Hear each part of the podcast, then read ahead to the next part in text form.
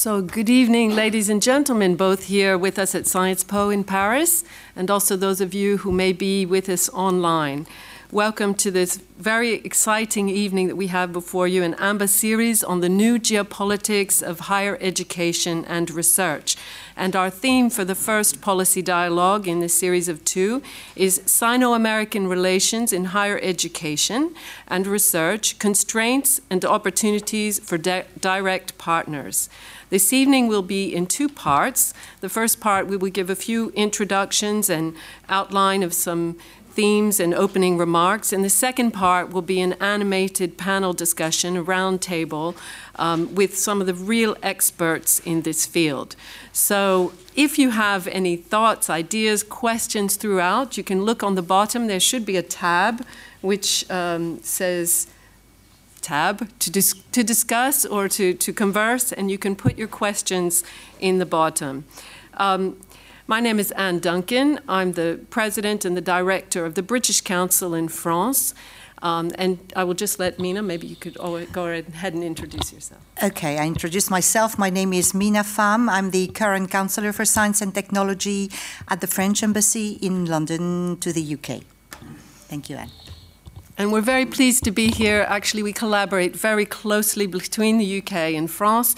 The British Council is the international agency for the UK for cultural relations and education. And we think of ourselves as building connections, understanding, trust between people in the UK and other countries through the arts, culture, education, and the English language.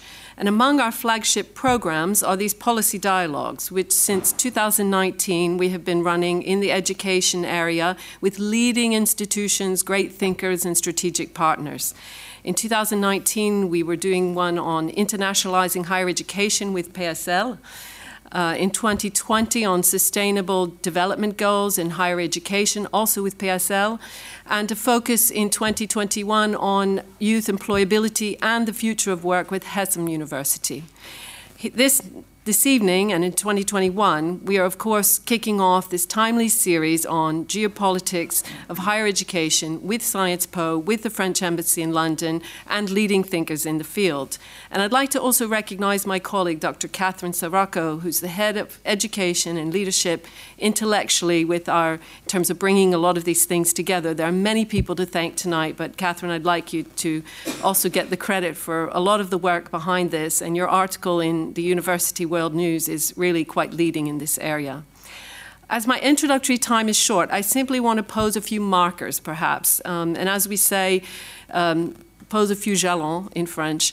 You know, clearly faced with the challenges in our world today, building great minds, attracting great minds to our universities, institutions, and communities, helping great minds to connect across boundaries so that they can do excellent research collaborate on innovation, and assure sustainable world in this economy and geopolitics of today is a big role and it's important work that we all can do.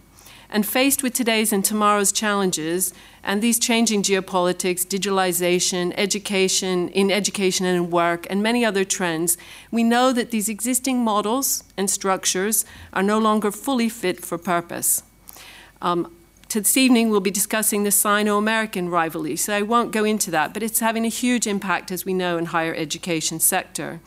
And international student mobility has been affected greatly by such things as the change in the UK's status in Europe, not only. But a strong Europe with the UK inside is an important part of this equation. And what could potentially be the way forward in Europe? Well, we've just recently conducted another survey of uh, young people and um, globally in the G20. And one thing that we found is that young people really do think of attractiveness that remains key attractiveness of countries, attractiveness of values, of cultural offerings and the existing social capital or networks that exist in different communities. And so those are among the things that we share in Europe and are among the things that maybe are part of our future equation. Um, but our economies also need that creativity and openness of connection and the ability for young people to find their way forward. And I think that's one of the things that these policy dialogues will help us to tease out. So at, at, this point, I would just like to say it's a great privilege and pleasure for us to be part of this exciting series. And I'd like my colleague to be able to give a view from um, your perspective, Minh-Hà Pham.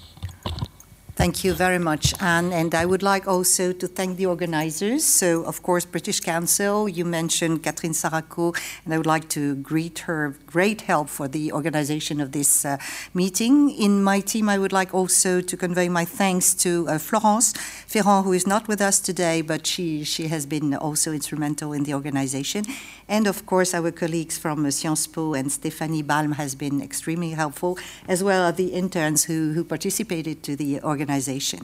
So uh, here I'm in my capacity of a counselor for science and technology, and I would like just to say a few words uh, about our role in terms of being a part of the embassy.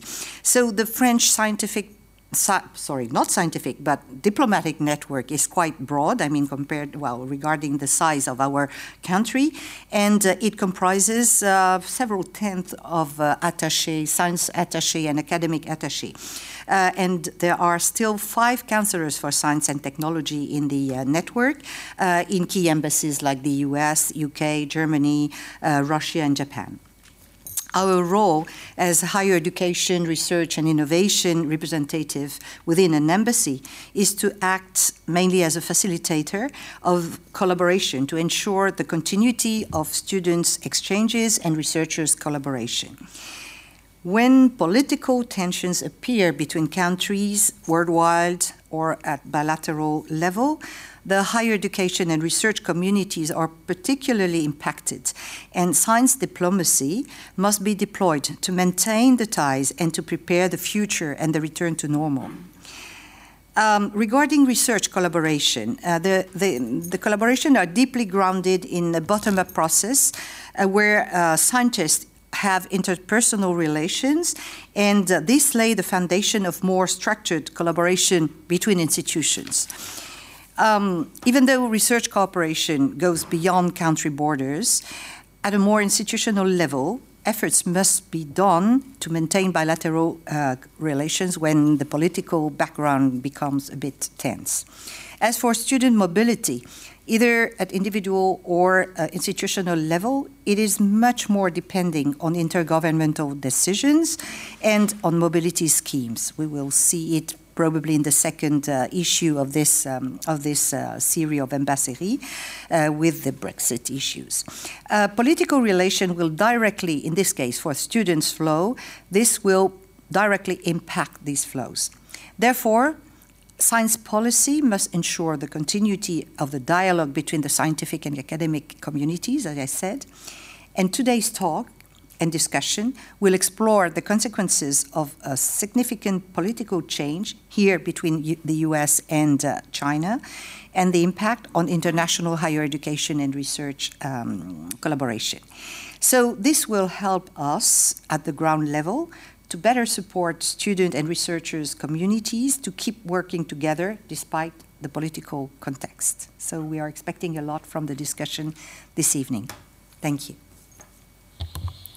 Brilliant. And now I'd like to invite um, other colleagues. So we have Pierre Buhler, uh, Ambassador, Policy Officer in charge of Influence Diplomacy at the Center for Prospective and Strategy of the French Foreign Affairs Ministry. We have um, Stephanie, Professor Stephanie Balme, of course, who's giving a keynote, Dean of the Undergraduate College of Sciences Po. And the roundtable is going to be moderated by Pierre Tapie, President of Paxter and Honorary Chairman of the Conference des Grandes Écoles. Good evening, everyone. So I'm, I'm Stephanie Balme. I'm actually uh, a researcher at this very center, the CERI. And uh, you've been able to see the picture of um, one of our, well, our dear colleague, Fariba Adelkhah, who's been detained in Iran for 1,000 days almost. And uh, as we're talking about science diplomacy, we should never forget that academic freedom is part of science diplomacy as well. And, um, and so, of course, today we're talking about in higher education and science diplomacy, which are a very constructive dimension of di diplomacy. And it means a lot for a day like today, a day where, you know, in Europe, we're basically going back to hardest period, uh, some of really, really, you know, uh, I would say gloomy periods of our history, and we were thinking about it.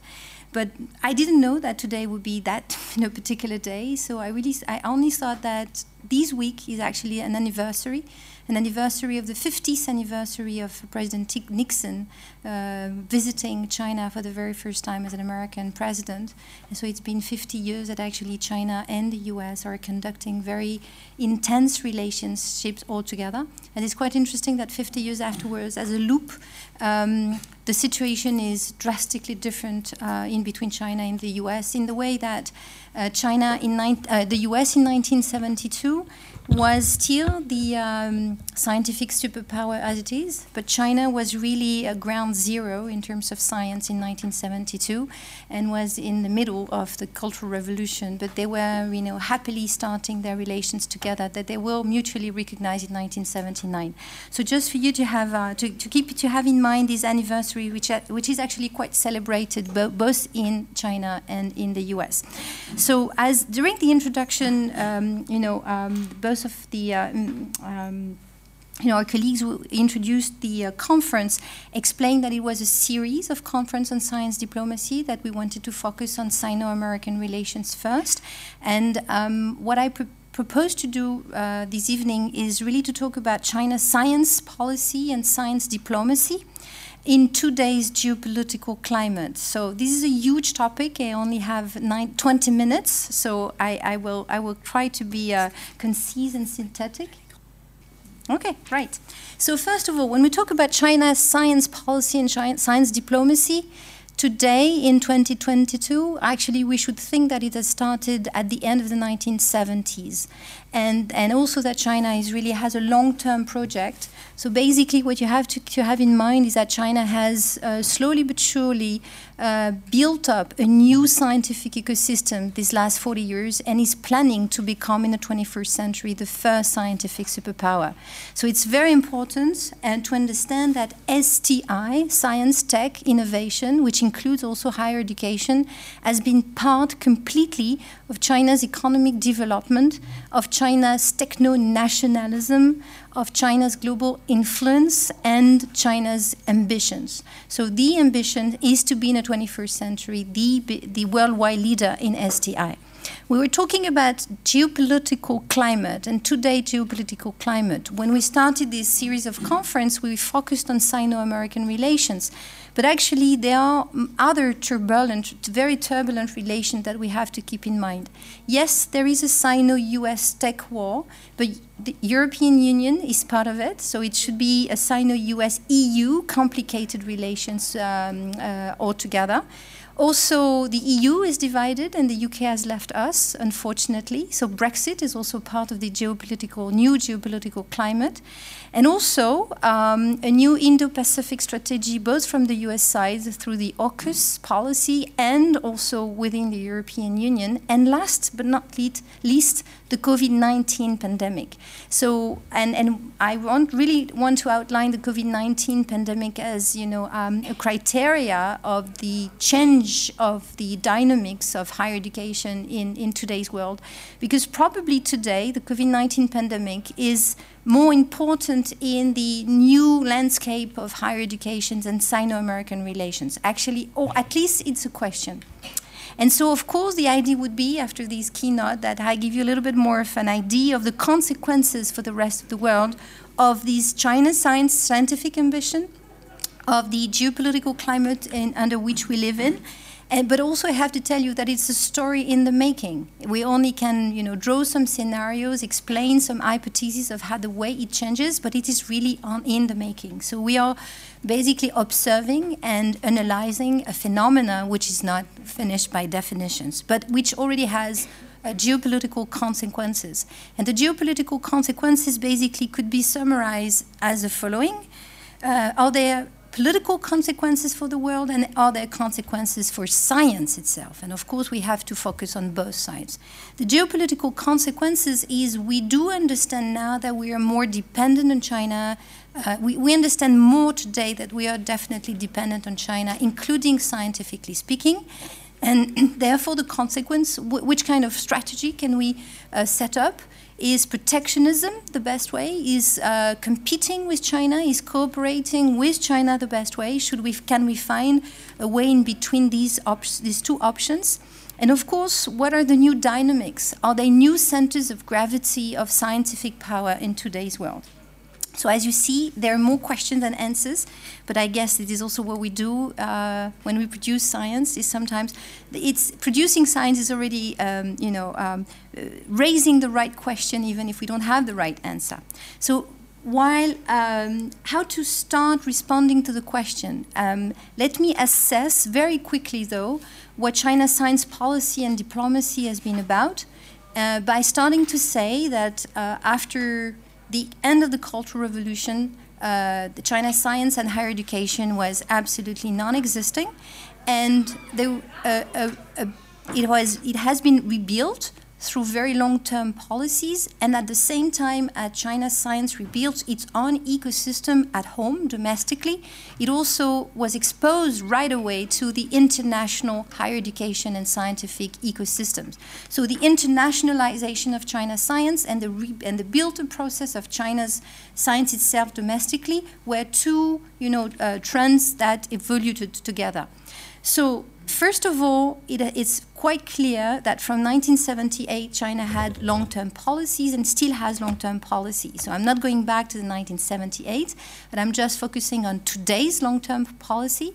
Maybe you've heard about the Made in China 2025 plan the 14th plan, the digital Silk Road, the talents 1,000 talents program, the digital um, and, and many other big scientific projects which really you know project China in 2030, 2050, basically when China will celebrate its 100th anniversary. And it's consist and it, these consisting policies um, are also um, you know uh, being implemented through um, uh, research and development expenditure policies, which have been quite, um, you know, uh, amazing, quite uh, uh, incomparable in the world these last 40, 40 years. The result is that today I, I, would, I would define China's scientific power as a medium, a medium-sized STI power, a medium-sized higher education power, but a very promising one. Uh, why a medium one and not a, you know, already a, a huge scientific power? I'm going to show you a, few indexes that kind of evaluate and assess where China stands. But also, I could give you a, quite a simple example. Um, i guess most of you have heard about the last year Nobel Prizes.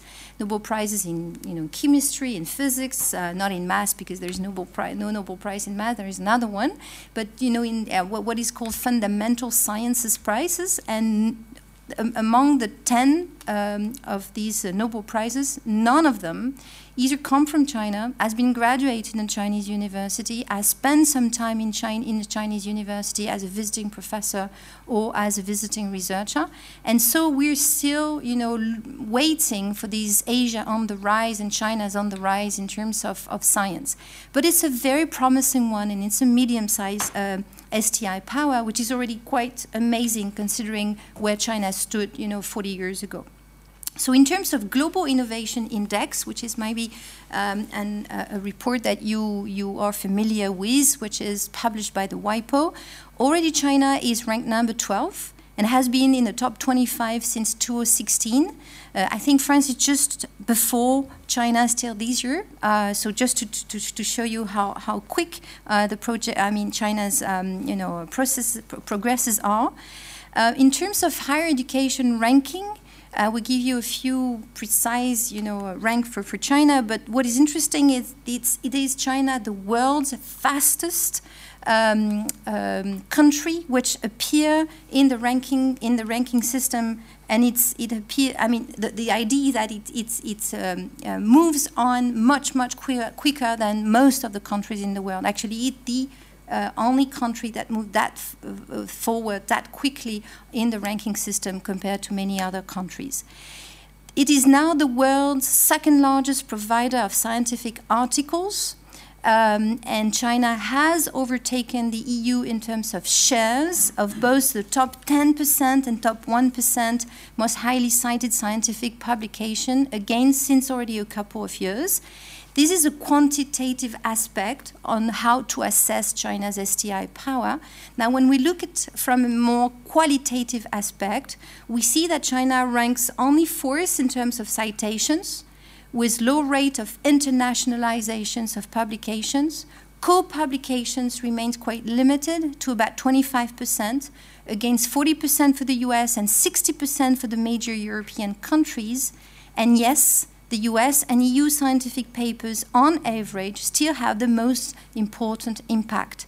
So this is a way for me, quite simply, to explain to you that it's um, a power in the making. It's a medium-sized power, but it's very promising because it goes quite quickly in terms of uh, progresses. And if I and I try to summarize on one slide uh, the uh, China's higher education system in a nutshell, and, and here is what I can tell you and share with you.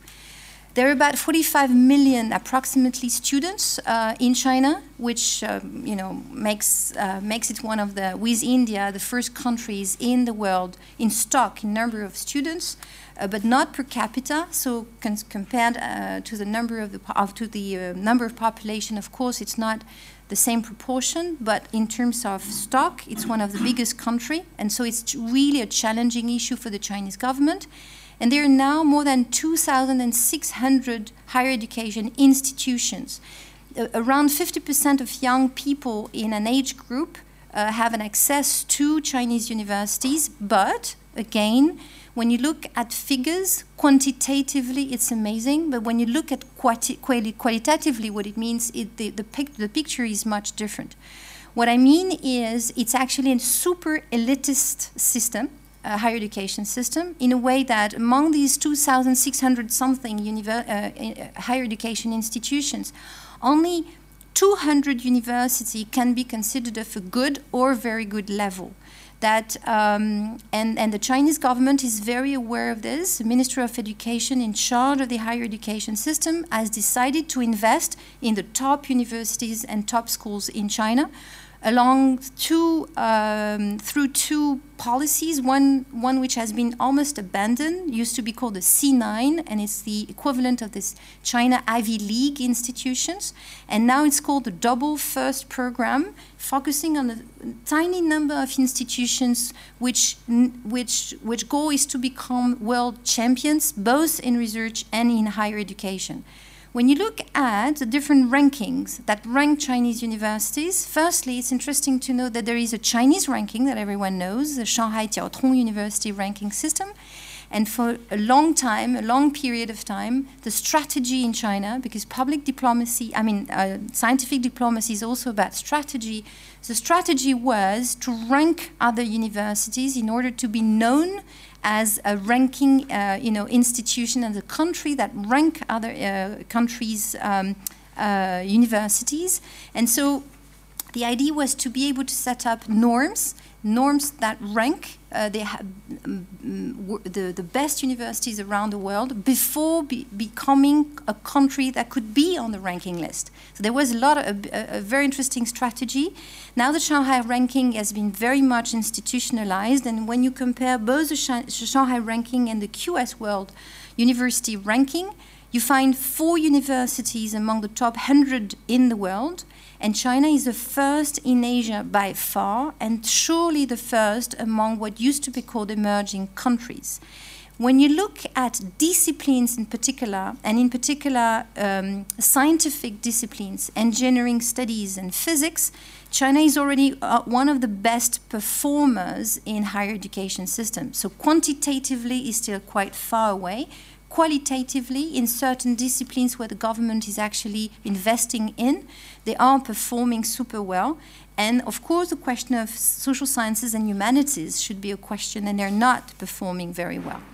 Let, let, me, let me say a few words about the international, uh, internationalization of China's higher education, because it's directly linked to our you know, topic tonight. Um, it's, you won't be surprised if I tell you that it's, uh, China is a leading source of international students for most of the countries in the world. Usually China has, uh, you know, um, um, uh, students, uh, international students make the first international students population in universities, and the increase, the, number, the increase of um, uh, students, Chinese students abroad, has been amazing. Seeing the end of the 1990s, making 30% of the international students in the US, in Canada, in Australia, almost 60% in Japan, 50% in South Korea. Um, and let me tell you one thing about the US-China you know, uh, students' mobility, which is amazing. And the last uh, report that we have dates back um, from November 2021 by Open Doors report on international education exchange, which explained that uh, Chinese students enrolled in U.S. institution make the number one source of international students in the U.S. And the U.S. hosts the largest number of Chinese students studying outside of China. Now, when you look at what Chinese students study, usually they study business and management, hard science and in engineering, and a lot of language programs. What is also very interesting, only four minutes left, woohoo. What is very interesting is the vast, vast majority of these students are self-financed students. And of course, this is definitely important in, in the fact that um, you know the um, the uh, Sino-U.S. relations might have an impact if visas are not uh, granted for students, but they they are not dependent on the scholarships given by the countries outside of China, as most of these uh, students are self-financed. Okay, so I have only four minutes, but I think I'm going to bargain maybe uh, one or two more minutes uh, in order to, to not to speak too fast. And I switch to the second part of my presentation, which really I hope will be quick. Um, so what about the rest of the world? What about our science diplomacy toward China?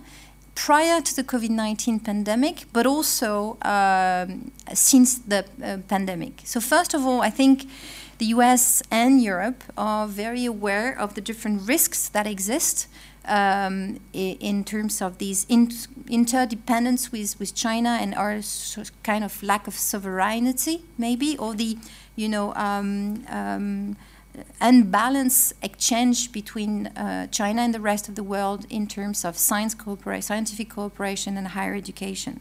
So there are scientific and economic risks um, linked to intellectual property rights, to what is uh, considered as lack of reciprocity, unfair playing field, but also there are definitely political security risks um, tech uh, linked to tech race, to protectionism, etc. But in terms of responses to this question, I have to say it's not black and white. It's very, it's really depend on who is involved um, and I would like to outline the fact that there is a debate within universities, within universities, within in between the head of universities around the world, as uh, in terms of which kind of response should we have toward these either potential or danger, depending the way you define their interaction with, with China. I'd like to take the example of the recent American Physicists Society, uh, which public a published a document uh, called Current U.S. Policy on China, the Risk to Open Science, by precisely saying that we shouldn't contain China, but we should engage with China, scientifically speaking, um, not only because this is the last thing you do before war, and also because, um, you know, by not engaging with China scientifically speaking, it will have an impact on the on science in the 21st century. Uh, and and so they these uh, group of uh, scientists uh, disagreed with the first responses of the American government toward the uh, toward China. Um, uh, around the the first moment of the Sino-U.S. tech war. With the first responses, let me just summarize three of them. The first one was under the Trump administration, and of course, it was not exactly a reasonable you know, dialogue that the Trump administration engaged with China at that time, so we can understand why the scientists disagreed with us. But the Trump administration right away has made Made in China 2025 a major focus of its Section 201 actions, which include sanctions against China by you know stopping visas, um, uh, by you know setting up a series of sanctions against against the, uh, China. Recently, in January 2021, there was a presidential memo on supported research and development against what was called foreign government interference and exploitation, and it was definitely targeted to, uh, to China. But these documents, uh, under the Biden administration, was slightly more open and um, asked for, I mean, uh, uh, and, and, and outlined the fact that they wanted to support legitimate science, legitimate students, and legitimate scientific cooperation. That was a term. And last but not least, a creation of a high level commission uh, and an advisory body on US China scientific relations. And now we see uh, a development of new cooperation under the AUKUS agreement uh, that wants not only to focus on defense and security, but also on, on higher education and uh, scientific cooperation within the AUKUS uh, spectrum. Now, Europe. So basically, if I had to summarize, I would say cooperation and containment are very much what the US China policy is about. Uh, as for Europe, I would call it a selective collaboration with China. And this has changed very recently through two documents one is EU China 2020 strategic agenda for cooperation. And very lastly, a few months ago, European the European Commission for Research and Innovation uh, came out with a sort of strategy um, asking for selective collaboration uh, with China, saying that the collaboration is indispensable for both tackling global challenging and maintaining the EU STI competitiveness, but these indispensable collaboration should go hand in hand with a selective collaboration. And because I have sort of pressure on my left, I'm going to be very quick just to say that this selective collaboration is designed in three colors green, orange, and red. Uh, well, actually, it's not exactly the colors that I've chosen on the slide, but that's precisely, it's just very easy to understand. Green is collaboration when it's recommended, where there are areas in science which is not, not considered as risky. Orange are science areas that are prone to risk, but offer opportunities, in particular in artificial intelligence, in brain science and brain-like research. And red, like quantum communications and deep space and polar exploration are areas we considered as very potentially very dangerous. So, very quickly though, some preliminary conclusion, and so I can also leave the floor to my to my colleague Pierre Buhler. Scientific cooperation is currently getting very difficult, and it will have long-term effects for science first of all, and it's getting very difficult not only because of the over politicization about everything in China and the over personalization of politics in China, but also due to the COVID 19 pandemic and to the zero COVID uh, you know, strategy of the Chinese government. Second, uh, second point the EU US cooperation with regard to China is very important, is extremely, is, is really definitely important. I'm quite, I'm quite happy to have to see the recent EU-US Trade and Technology Council meeting back in September last year. Where, but I think what should be really done is that EU and US cooperation should not aim at pushing China, but at raising international standards in terms of scientific cooperation. Last but not least, I will finish with the European side.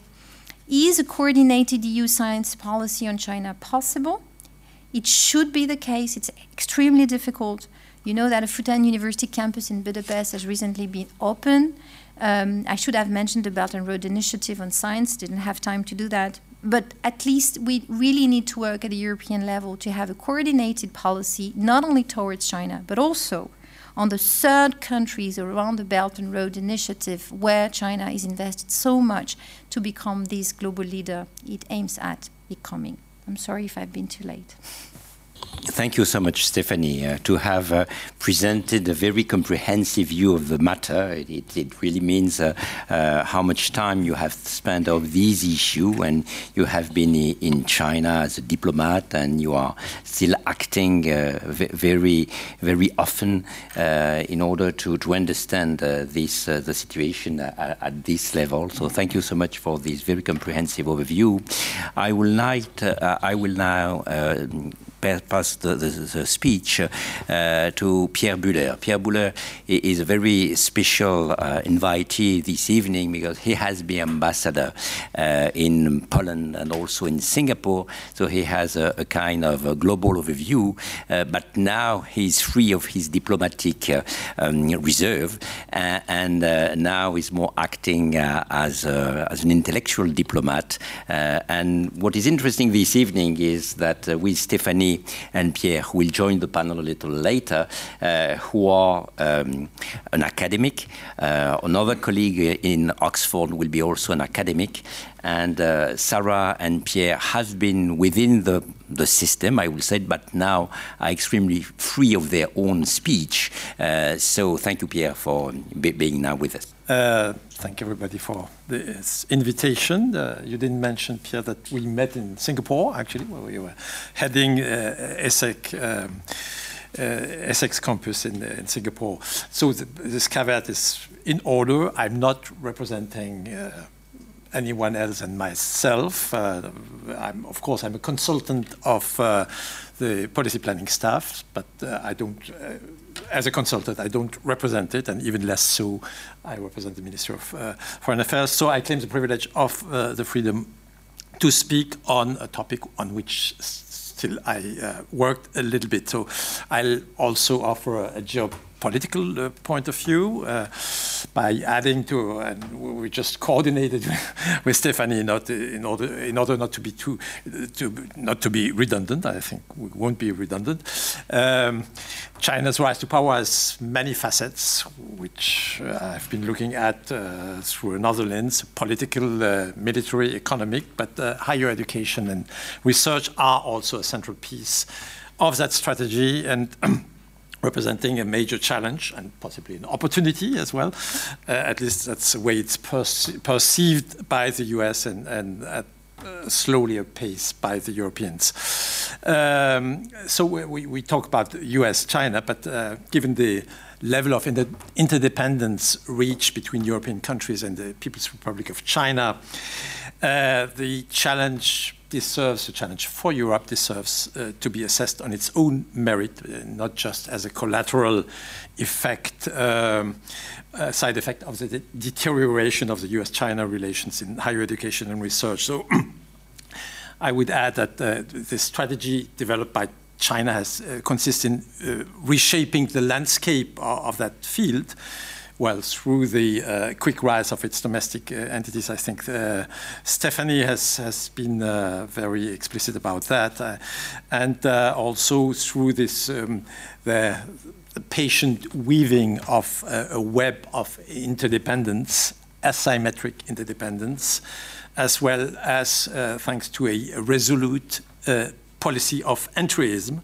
and that strategy has uh, evolved uh, over the last, uh, well, four elapsed decades. So I, let me um, invite you to focus on, on higher education, uh, where they have, there are um, several tools and vehicles uh, mobilized, and one of them is, uh, surprisingly, culture and language.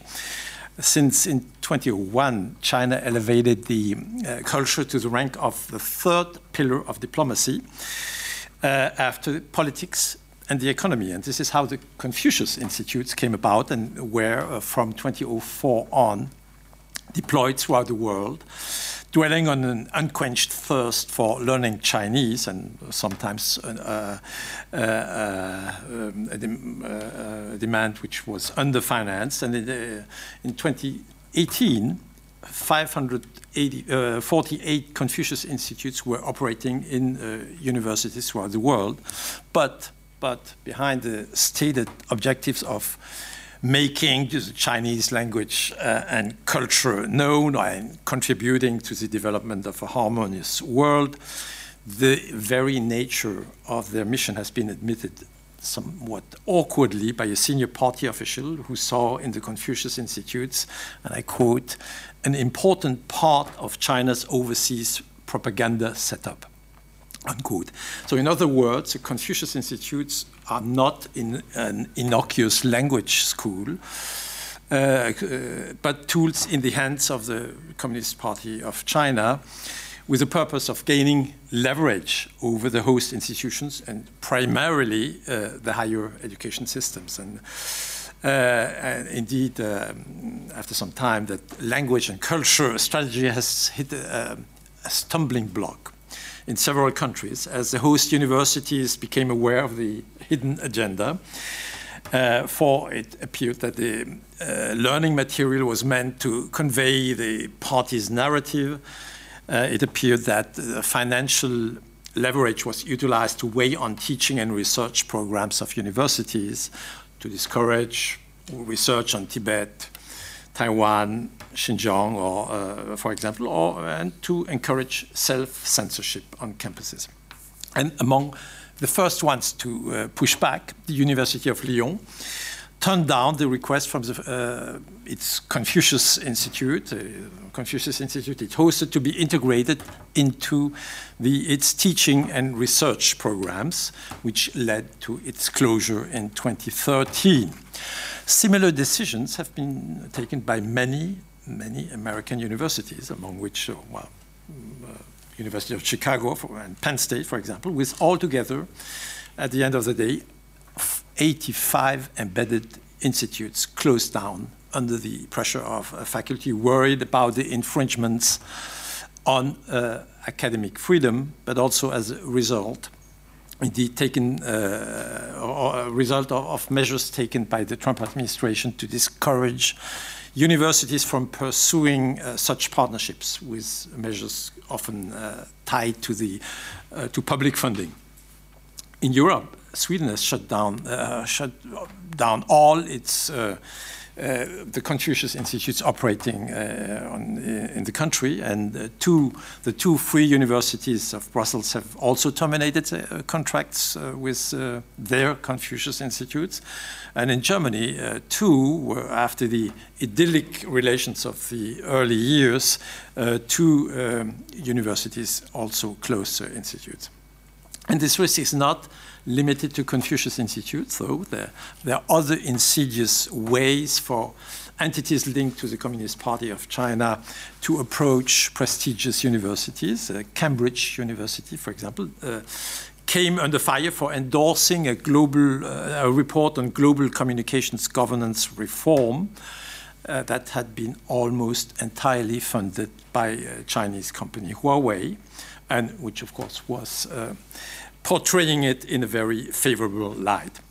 The China US Exchange Foundation, which is a private foundation based in Hong Kong but linked to Beijing's United Front, which is an offshoot of uh, the Communist Party, had, uh, has funded chairs at uh, prestigious US uh, venues such as the School of Advanced uh, International Studies, SAIS, uh, at Johns Hopkins Universities. Now, uh, Confucius, uh, culture and language, but also students. Um, uh, Stephanie gave you the, the figures, uh, but I, I would uh, like to add to that that those uh, seven, you said 800,000 Chinese students abroad, yes? 800,000, that was your, your, your figure.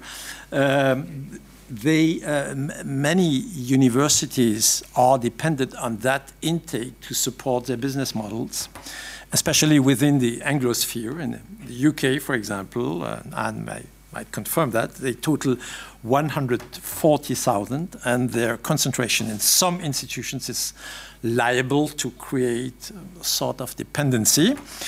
And that is true even in the, uh, within the European Union, uh, where, for example, uh, the University College Dublin scaled down its academic freedom guidelines to interpretations allegedly more acceptable to Chinese students it was hosting.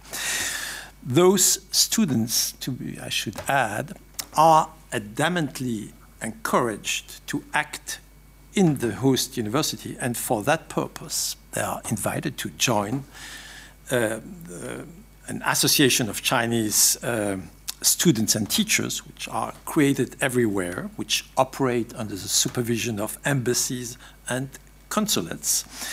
And uh, that network is steered by uh, the above mentioned United Front. And their mission is to defend the image of uh, China on campus to dissuade, uh, dissuade the holding of events and debates on uh, subjects deemed sensitive by the party. Uh, you, you, may guess what I'm referring to. And with those who refuse, uh, pressure exerted on their families back home. The incre uh, increase of these intrusive practices was serious enough to prompt the Australian government to issue guidelines in 2019 for the protection of universities against such interference. And uh, the following year, many Anglo Saxon universities chose to anonymize their students' work uh, to uh, protect Chinese and Hong Kong students after Beijing had passed laws laws with extraterritorial reach, which criminalized public expression abroad. Now, um, research, uh, Stephanie has given uh, those pretty impressive uh, figures. What I would add to, um, to that is that besides this, this domestic uh, investment effort, um, the PRC's technological forays also draw on a wealth of resources from abroad. Foreign investment is, is indeed often subject to technology sharing, uh, obligation or mandatory obli technology sharing in the context of joint ventures.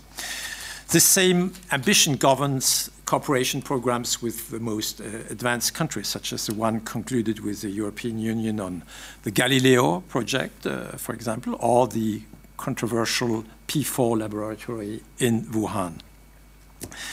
There's also the purchase of licenses, the hosting in China of research centers of large multinational companies, and last but not least, copying and industrial espionage. But the whole strategy is clearly designed to arm the country to gain ever more autonomy in the ongoing race, and that's uh, also uh, Stephanie alluded to that, in the ongoing race for technolog technological primacy. Uh, uh a plan uh, named uh, Made in China 2025 has been launched in 2015, aims to develop, thanks to massive investments in, in 10 strategic, uh, strategic branches, among which robotics, artificial intelligence, aerospace, and so on, uh, to, uh, to develop and, uh, those branches and to reduce uh, dependence on foreign technologies to a ceiling uh, level of 20%. Uh, and below, of course.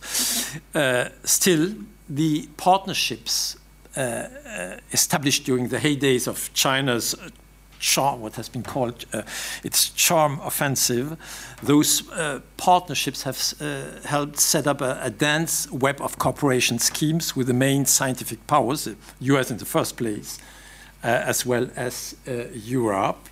And after um, long being at the bottom of the G7 uh, countries' scientific partnerships, China has become their leading partner, uh, uh, the United States in the first place, propelled by the pressure uh, in the West to multiply partnerships. The figure is uh, of internationally collaborative papers has reached 135,000 uh, in 2019, uh, up from 34,000 in 2010. Uh, and US researchers co-author thanks to this magnitude, uh, co-author with Chinese counterparts twice as many papers as with any other country. And that holds true for the UK, as and the joint King's College plus Harvard report has in 2021 highlighted the resulting level of interdependence. Uh, China has become Britain's second most important scientific partner after the United States, according to the number of uh, articles co-authored by researchers from uh, both countries, mainly in the field of technology and especially artificial intelligence. Unsurprisingly, this has started to raise serious concerns. All the more that China passed in 2017 its national intelligence law, which allows the relevant agencies to compel organizations and individuals alike to assist them. You guess what that might mean. So, in light of those, uh, the security risks involved, the Trump administration launched this uh, in 2018 uh, a program called uh, the China Initiative to counter espionage um, and issued this NSPM 33 uh, uh, Stephanie hinted at.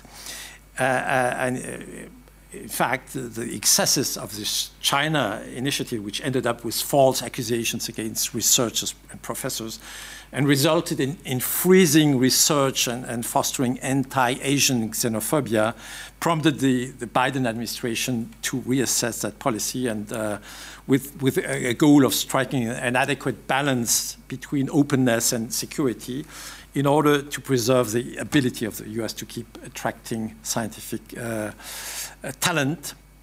And it came down, it came in the form of the, an implementation guidance recently released by uh, uh, recently released, and, and the, uh, the U.S. Department of Justice uh, is expected to soon announce a significant change of the implementation of that policy.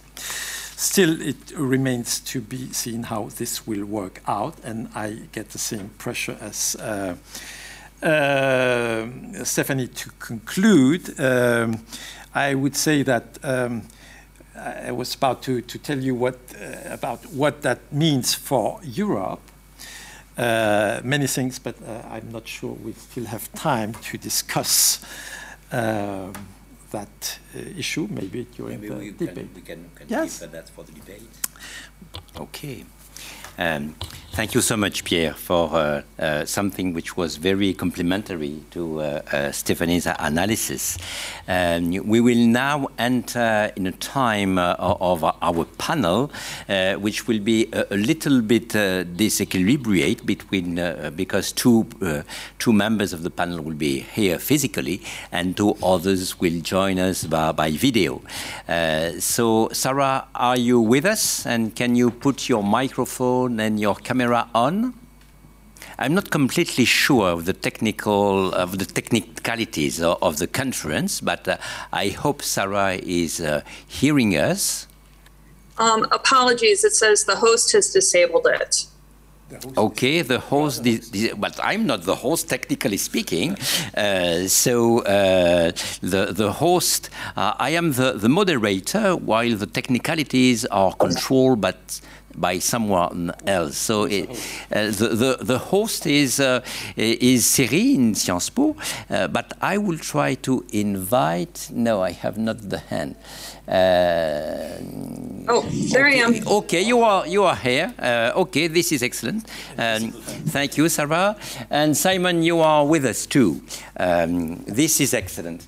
Uh, will the okay? Uh, thank you so much. Um, so, uh, uh, a few words to introduce uh, uh, Sarah. Um, Sarah currently holds the position of Assistant Vice President and Chief of Staff on the American Council on Education. She will speak about what it represents. She specialized in higher education and government relations, pertaining research funding and federal higher education policy and uh, her work within the higher education community started long before her role at uh, ACE, as she held several leadership positions at, uh, diff within different universities. So the interesting things in Sarah is that both she has a comprehensive view of uh, the American system, but also has a free speech about the present situation related to uh, geopolitical affairs. Um, so, Sarah, if you could uh, wrap up your, your thoughts in about eight to ten minutes in order to enter in our debate uh, um, all your four, we will be delighted. Sarah, floor is yours. Thank you. Thank you so much, Pierre. And thank you so much for inviting me and including me in this um, very important discussion. Um, as Pierre mentioned, I am with the American Council on Education. For those of you that are not familiar with our organization, we are a membership organization representing over 1,700 institutions of higher education. That includes two year, four year, private, and publics. And our members educate two out of every three students in all accredited degree granting U.S. institution. We act as the conveners of the higher education community in Washington, D.C., and speak with one voice on major federal and national issues to policymakers. As an assistant vice president for government relations, I represent our members with Congress and the administration, meaning that I take the views of the higher education community and discuss that with the policymakers. Um, the relationship between higher education and the US government is a very important one. In 2019, the US government provided over $130 billion to students in federal student aid funds, all of those dollars going to institutions of higher education. They also provided over 45 billion in federal dollars for research activities at our institutions and 26 billion dollars in tax support for higher education. In addition, our institutions of higher education are often the biggest employers in their region and sometimes one of the biggest in their state. They have enormous economic impact on our communities, but also the entire United States. So, back, I would say, in 2018, um, higher education, the higher education community, uh, started to hear concerns um, from bipartisan policymakers regarding research security and foreign influence. Much of this had to do with transparency and disclosure issues, and also touching on partnerships um, with Chinese institutions of higher education. Um, this included our Section 117 of the Higher Education Act, which requires reporting of foreign gifts and contracts over $250,000 and whether or not institutions were in compliance. There were also questions and inquiries from congressional members regarding the foreign talent recruitment programs, um, and specifically the funding of individual researchers and faculty and whether or not those that funding was being reported on their federal grant applications. In 2018, two actions were taken by um, ACE in support of our members. The first was a letter sent to our members who at the time hosted Confucius Institutes, around 80 members, about these concerns and some of the actions that they could take um, in order to respond to those concerns that included um, reviewing the MOU that they that they had established in the Confucius Institute, and then also perhaps taking the step to make that MOU public because there were a lot of concerns being expressed regarding the transparency. We also sent a longer letter to all of our members flagging the concerns regarding research security and foreign influence and noting the current um, disclosure requirements and encouraging our institutions to begin a review and understand their obligations under those disclosure requirements. Um, you know, the Trump administration took a lot of action. This was a big priority for the administration. That included creating an inter interagency working group um, at the White House Office of Science and Technology Policy that resulted in the National Security Presidential Memorandum 33. That memorandum is being continued by the Biden administration, and they recently released guidance. That guidance is um, regarding the standardization of disclosure requirements across the various federal agencies. There's also been one major change between the Trump administration and the Biden administration that was just announced yesterday, and that is the ending of the so called China Initiative at the Department of Justice. This was focused on economic espionage um, including economic espionage at our institutions of higher education. And the Department of Justice has announced they will be renaming the initiative. They will be focusing on more countries than just China. And they will also be moving away from criminal prosecution and looking at civil penalties that could be carried out by the federal research agencies. So, why are all of these issues important to institutions of higher education in the US uh, beyond just the federal funding? Well, international students and global partners are incredibly important to U.S. higher education. Um, back in 2018, when the U.S. Senate Committee was having a hearing regarding international students, um, we um, submitted a statement that said protecting our national and economic security while ensuring that the U.S. remains the destination of choice for the world's best and brightest students faculty, and scholars are not mutually exclusive. We must remain a welcoming country to international students, scholars, scientists, and researchers who enrich our campuses and play an important role in performing research that creates knowledge, supports U.S. economic growth, and fuels American innovation. Regarding international students, um, broadly, the Trump administration took many actions, which I think was noted by a previous speaker, um, regarding immigration very broadly, including uh, the Muslim travel ban. Those actions impacted uh, immigrants, non immigrants seeking to come to the United States. And in many cases, our international students were caught up under those. Part of the first thing that we did when President Biden took um, office was to ask the administration to send a more welcoming message to our international students, not just those coming from China, but all of our international students considering enrolling in a U.S. institution of higher education. The Biden administration has started taking actions around this. Um, they have unwound a lot of the Trump administration's regulatory actions, including the travel ban. And just about a month ago, they announced some flexibility for STEM graduate students seeking to come to the US and transitioning into um, optional practical training. And so, for that, we are very grateful. Um, I will conclude my remarks with that, and I look forward to the discussion. Thank you so much, Sarah, uh, both uh, to be very precise about some uh, recent trends in higher education and diplomacy in the US, uh, and also to have kept your, your speech uh, pretty concise. Um, Simon Marginson is Professor of Higher Education at Oxford. He's a director of the Research Center for Global Higher Education and Joint Editor in Chief, in chief of Higher Education. Um, he has been a senior fellow with Higher School of Economics in Moscow and a professional associate with the University of Melbourne. His research uh, primarily focuses on uh, global higher education and trends, and uh, his last books were Changing Higher Education in India and Changing Higher Education in East East in East Asia. So he has clearly uh, a research agenda which is uh, explicitly devoted to what we are trying to uh, to explore this evening. Thank you so much, Simon, for being with us, and please have the floor. Oh, thanks, Pierre. Uh, and it's very good to be invited into this. This is a very interesting discussion. Uh, and it's been great to hear from Stephanie and Pierre. And I appreciate Sarah's remarks, you know, carefully considered and well expressed.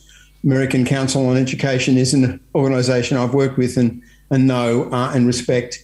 Um, my perspective on this is as an individual professor, um, I, I'm a globalist and a cosmopolitan. That's my bias I'm not looking to take sides in a geopolitical rivalry, especially one which involves claims about who's number one country in the world. That seems to me not a very useful discussion or way to see things. Um, I, I mean, I think it's a multipolar world increasingly. You know, we're, you know, we've clearly got a great power in the United States, which will remain a great power.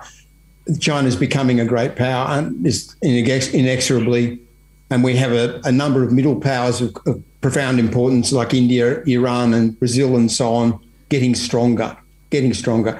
And of course, Europe and Western Europe in particular, uh, stronger rather than weaker, I think, uh, in the present period, despite the unfortunate exit of the UK from the EU. So, I mean, it's it's in that sense that of a multipolar world and a cosmopolitan problem and the need to globally cooperate. I mean, they're the things which drive me. And I see that kind of construction of the international space in peril. My particular concerns are um, higher education. That's what I work on at a global level, uh, international and global aspects. I work on science. Most of my recent papers are on global science, and I know quite a bit about East Asia. I've been lucky enough to be, you know, to to, to be familiar with China, Japan, Korea, Vietnam. Um, and I've been, you know, I've been going to the region for 15 years or so. Um, now, my starting point is global science and the immense growth of global science as a system at global level, uh, an interdependent system above and beyond the nation states, financed by the nation states, staff from the nation states, but ultimately driven by epistemic cooperation, research collaboration, primarily now at a global level, and that's been the the change since the internet came in. You know, the global network became dominant. It was led initially by American scientists who were dominant in the early internet, but their and their way of doing things deregulated faculty dealing with faculty across the world in a free and easy way. That way of doing things became the norms of global science. And it was in that spirit that China became part of the global science system. So, this easy cooperation, direct relationships between professors in different countries that became the norm. And the globally collaborative part of science has become the dominant part of scientific knowledge, so that nations everywhere, including the United States with its great science system, go to the global level now for their knowledge, in effect, and contribute to that knowledge as part of that process of going to the global level. So that's the, that's what's in jeopardy here. You know, this this great cooperative enterprise of the global science system and all the benefits that we draw from it. You know, COVID nineteen, um, ex- I think, uh, exemplified that. Now, one of the things that's happened, of course, is that a lot of middle income and some lower income countries now have science systems. So that some of the fastest growing science in the world has been in places like um, uh, Indonesia, Vietnam, um, Iran, um, Tunisia, Morocco, you know, 8,000 GDP per head PPP, Morocco, Algeria, um, Egypt, um, Pakistan. Um, these countries have now got viable science systems. And, you know, if there is a division of the world into two camps, so in terms of science and technology, obviously China is going to relate to these emerging countries, you know, uh, under some circumstances in some cases. So, you know, we're looking at the potential for a world to be divided into two technological scientific blocks with a lot of these emerging countries aligned away from the West. And I, I mean, I, I, I, can see considerable problems with that. Um, now, in relation to US China, US China collaboration is the most important single part of the global science system. It's um, up to up to now anyway. Looking at the 2020 data that the National Science Board released, as it does with this excellent data set, you know, early this year, um, 60, 63,000 collaborative papers in 2020.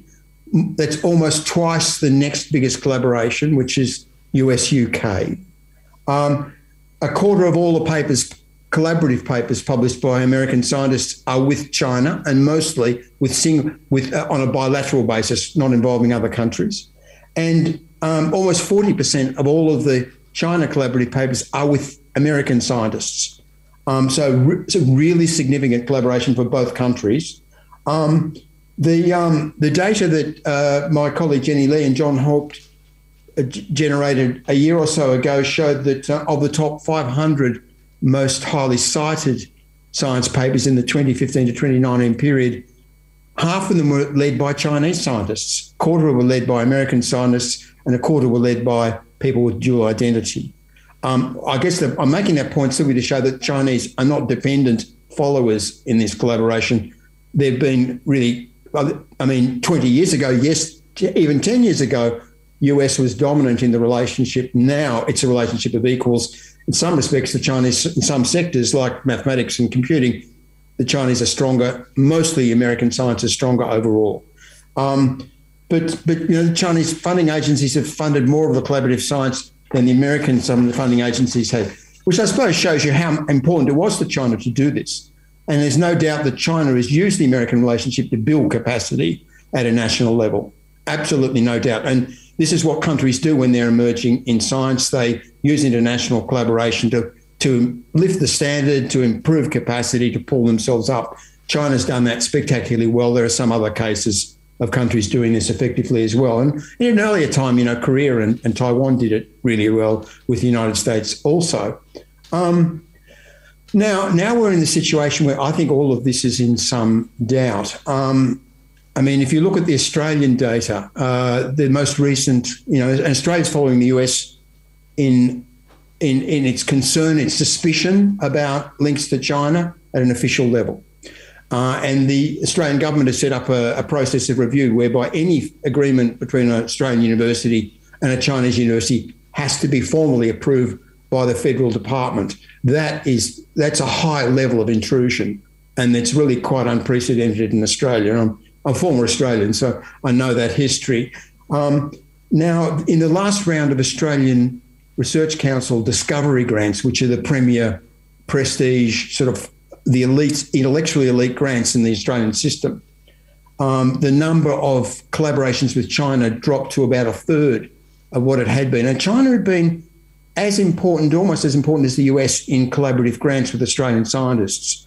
Uh, up to 19, 2019, I think that the number peaks and there's a slight drop off in 2020.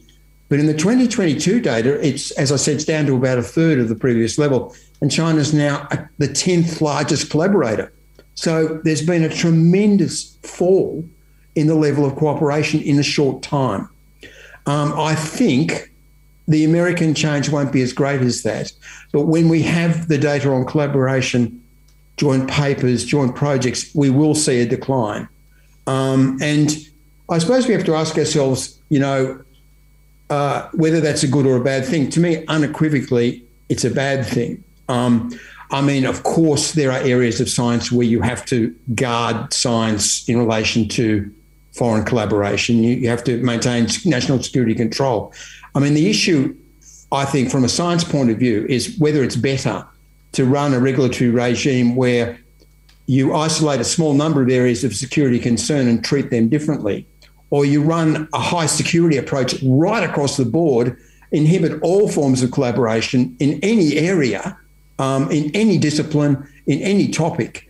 Um, you know, whether it's you know uh, water supply in urban areas, you know, in China, or it's or it's or it's uh, the design of missiles. You know, you treat them both the same. Ultimately, that's going to work against our common interest. Um, I mean, there are a whole range of ways in which we so easily misunderstand China, and and how in the West we see it through our own lenses. You know, and and I think miss the point. And, and let me close by saying I think it's really important that we regain our commitment to a um, diverse diversity at global level, respect for the other, and a willingness to understand and learn.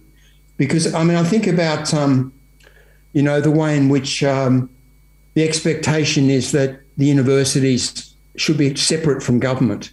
Now, this is an American norm, and I think it's served American science well um, you know, that the universities are positioned more in civil society than in the state in the United States. And this has been one of the reasons why you've had such broad based creativity in the university sector and how, how much we've all benefited from that. But, you know, in most countries, universities are nested in government. And certainly in Europe, they're more nested in government than they are in the English speaking world. Um, and in China and in East Asia generally, the Sinic tradition always was that universities are part of government. Now, the other tradition in the Chinese governance uh, history is deep autonomy for branches of government at a provincial level and also institutions like universities and scientific institutes. They can't function if they have to go to up the line each time to get instruction. Of course, they have to operate autonomously, and universities in China have dealt freely with foreign universities uh, in all the time I've known them. Um, and I think while there's some danger that that could change, that still applies. You know, that Chinese universities are still free to deal with us. Um, I think we're worried about academic freedom inside China. There are signs that it's diminishing. But at this stage, anyway, um, scientific disciplines are operating as they were 10 years ago, generally speaking. Um, and that is in much the same way as they operate in the West. Uh, the and you know with the exception of a small number of areas which are clearly highly politicized, and especially in the social sciences and areas I know quite well, there are inhibitions. But in most areas, people are free to operate as they do in much most of the world. Um, I mean, but but they, they don't operate outside government. Um, I mean, I think you know this comprehensive character of the Sinic state is not fully understood, and you know we talk about when we want to be respectful and, and neutral, we say Chinese government. And when we want to be derogative, we say Communist Party and we attribute everything to the Communist Party. The distinction is meaningless. I mean, the the party state runs everything. That's the government. Yes, it's Communist Party, but it's also the government. You know, and it's it's just a different system. Um, and so, I mean, it's we've been able to deal with that up to now. There's no reason we can't continue to deal with it, knowing it creates certain constraints knowing it creates certain limitations, uh, but also knowing that basically it's worked. Um, I might uh, stop there because I think the discussion is more important than what I have to say. Thank you so much, Simon, for having brought uh, this wisdom of uh, mutual understanding to the table of our discussion this evening. And uh, I think that there is a probably within the audience uh, a kind of, of, mixed feeling and balance between, on one side, uh, what is the academic world, which by definition is uh, uh the trends toward universality, versus uh, uh, some anxiety about how new science and new technology could be used by uh, powers and by political powers uh, who are fighting for their own supremacy, even if this supremacy uh, will think about some revenge of uh, present of uh, uh, precedent previous decades or previous centuries. we know all that, and the, the balance between the, these two understanding has probably been remarkable um, worked out by what you have said. Um, in introducing the, the discussion now be, between the, the, the panelists, um, I will, I will just mention a, a small additional item of uh, information. Uh, thank you again uh, to CERI and to the, the, British Council for this invitation and to, to moderate the panel uh, as I will now. Um, I think an important thing we have to think out is uh, uh, the scale of time we, we are talking about, uh, the scale we decide to consider. If we are thinking about five years ahead, or if you are thinking about 15 years ahead, probably we will not design our thought exactly in the, in the same way. Uh, let me illustrate that on one particular item, which is demography. Uh, during, the last 10 years uh, at Paxter, we have made uh, extensive statistical world about, work about uh, correlations between uh, economic growth and access to higher education, uh, multi-locally, on 76 countries, representing 90% of the world youth. And it happens that uh, we were able to, to go up to uh, statistical correlation at 90% on various parameters, so, which are very high, uh, which allows us to forecast uh, what will be probably the demand, the local uh, latent demand of for higher education in different countries. And doing so, if we look at the world in 2035, so in, in uh, 15 years from now, and we know how Chinese are long-term thinking persons.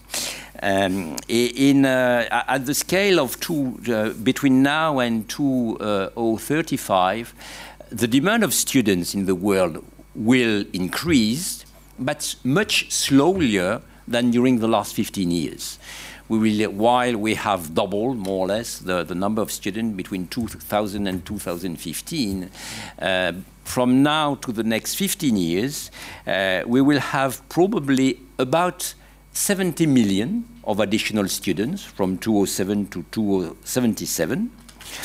And among these 70 additional million of additional students, 20 millions will be in Africa, mm. 90 millions will be in India, and 16 millions will be in China. So you, two, the, you, you see the two giants, uh, India and China, who will represent, in fact, half of the new students that uh, people, the state, the university, uh, the pro, uh, uh, private institution, whatever, will have to educate because there will be a demand for such an education in 15 years from now. And uh, I think this is important if we think about order of magnitudes, because of course it means that uh, some countries will be able to cope with this vast local demand, some others maybe will not. Some, uh, uh, some countries will uh, try to develop massive local system in order to cope domestically uh, with this demand. Some others will prefer to export their students in order to be enriched somewhere else. And if you take international student mobility, it's also extremely interesting because between uh, 2000 and 2018, they are the last numbers available, uh, students' mobility increased from 1.6 to 5.2 millions, which means an average growth rate of about 6.5%.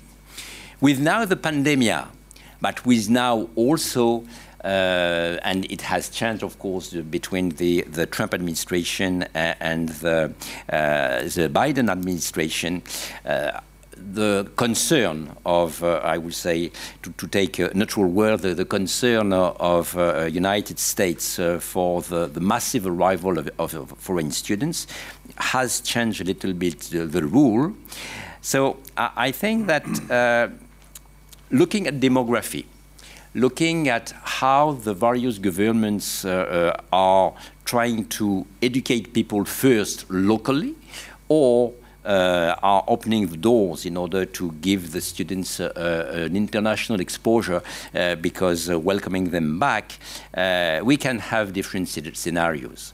Last not, but not least, Stephanie mentioned how the pandemic was probably one of the recent very important events towards students' mobility.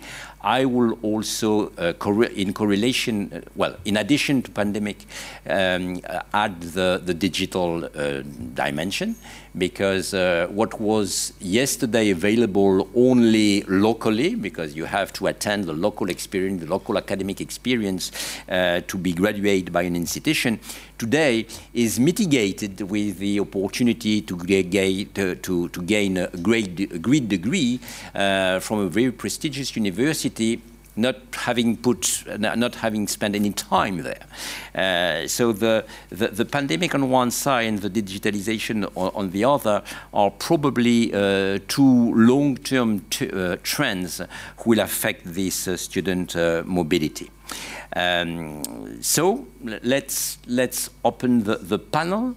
Uh, and the discussion, I was just willing to, to enter these uh, three items of the demography, of the pandemic, and digitalization, which are also uh, something which uh, are giving special interest uh, or have special insight into our, our, our debate. Maybe uh, I will tackle a little bit Simon for, uh, in order to, to enter in the discussion. Uh, when you mentioned, Simon, that uh, uh, doing science in China was the, the equivalent, was, was done in the same way that in other countries, uh, on one side, I, I, understand your point, and because science is science, of course. But uh, uh, when you mentioned that university was pretty independent, we, we have to remind that in China you have the double hierarchical ladder, uh, while at any level of the academic institution, if you are in the department of mathematics, and after that the school of, of science, and after that the university, at each level you have the head of, and you have also the chief of the CCP section, uh, which are together uh, and lighting and discussion one with the other. And the other link of the hierarchical ladder is at the Ministry of Education itself. And you have the two ladders and you have the, the CCP, which is always within the, the inside of the university and which debate with, with, uh, with, who is debating with, with the leadership. Uh, how do you, uh, I, I, understand your point that we have to understand this system in a different way that, that we are and to understand by inside. But uh, how do you conciliate that with the, this independence of a Chinese university? Well, of course, it's it's it's very different. And, um, and when you're there, you know, you, you you sit in a seminar and the party person is there, and you know, it is it's something you have to get used to when you're a visitor. Uh, and you actually, what you do is you do what the locals do, and you just treat that person like you know, another person in the room. Uh, you know, their role is double. They're usually a participant, but they're also a political operative, and uh, and you know they can, of course, they pass information back. That's their job. Um, so yes, all of, so there's that sense of direct surveillance and uh, and direct engagement with with you know with the, with the party state. Uh, that's that's always there, and that and that I think is the hardest thing to get used to, and the most different thing about China. Um, and so, and I think that in my areas I work in, where we do critical social science and we talk about policy, you know, we talk about government, that is inhibiting. Um, I mean, I think more, most of us social scientists are pretty careful about what we say about ministers when we're seeking funding, um, and and and you know, but but that level of direct engagement is is a closer surveillance. Uh, but you know, it's I don't think any university in the world's fully autonomous, except a few private universities. Perhaps some in the United States come closer than most. Um, but you know, most public universities everywhere are in some way, you know, engaged in government. China does it, embeds universities more effectively, more closely in government, but it gives them operational freedom in the sense that they have to be able to make their own judgments.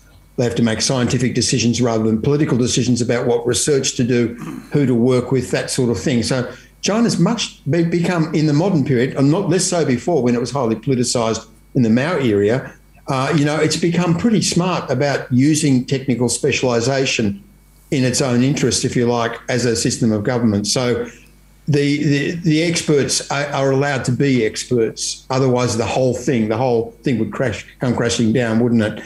Um, and they've been able to make these enormous strides in science because they do give people quite a lot of practical freedom.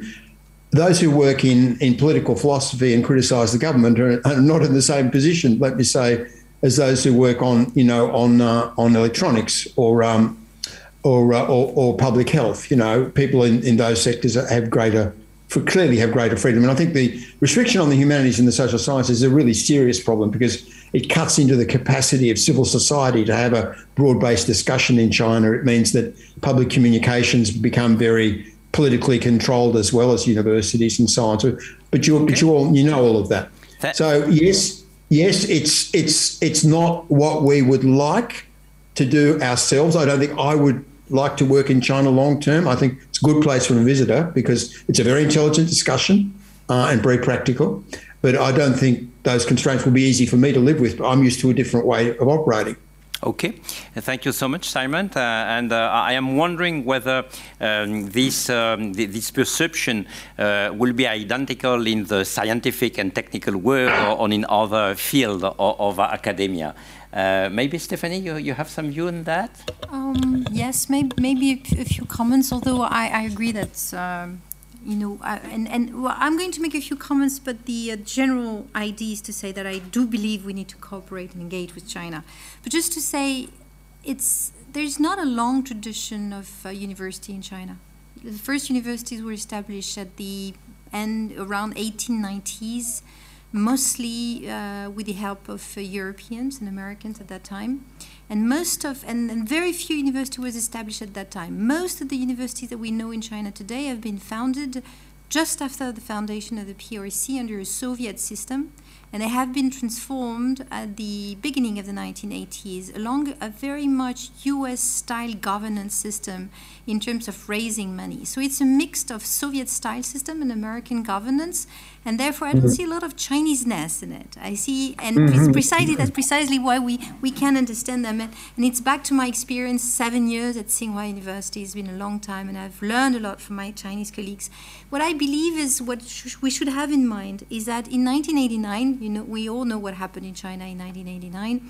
It's, it's very important because at that time, students, uh, scientists, you might remember Fang Lizhi, the astrophysicist, was a, what, they were leading the democratic movement in China, meaning that actually the crackdown of Tiananmen meant the end of the liberal scientist scientist movement in China.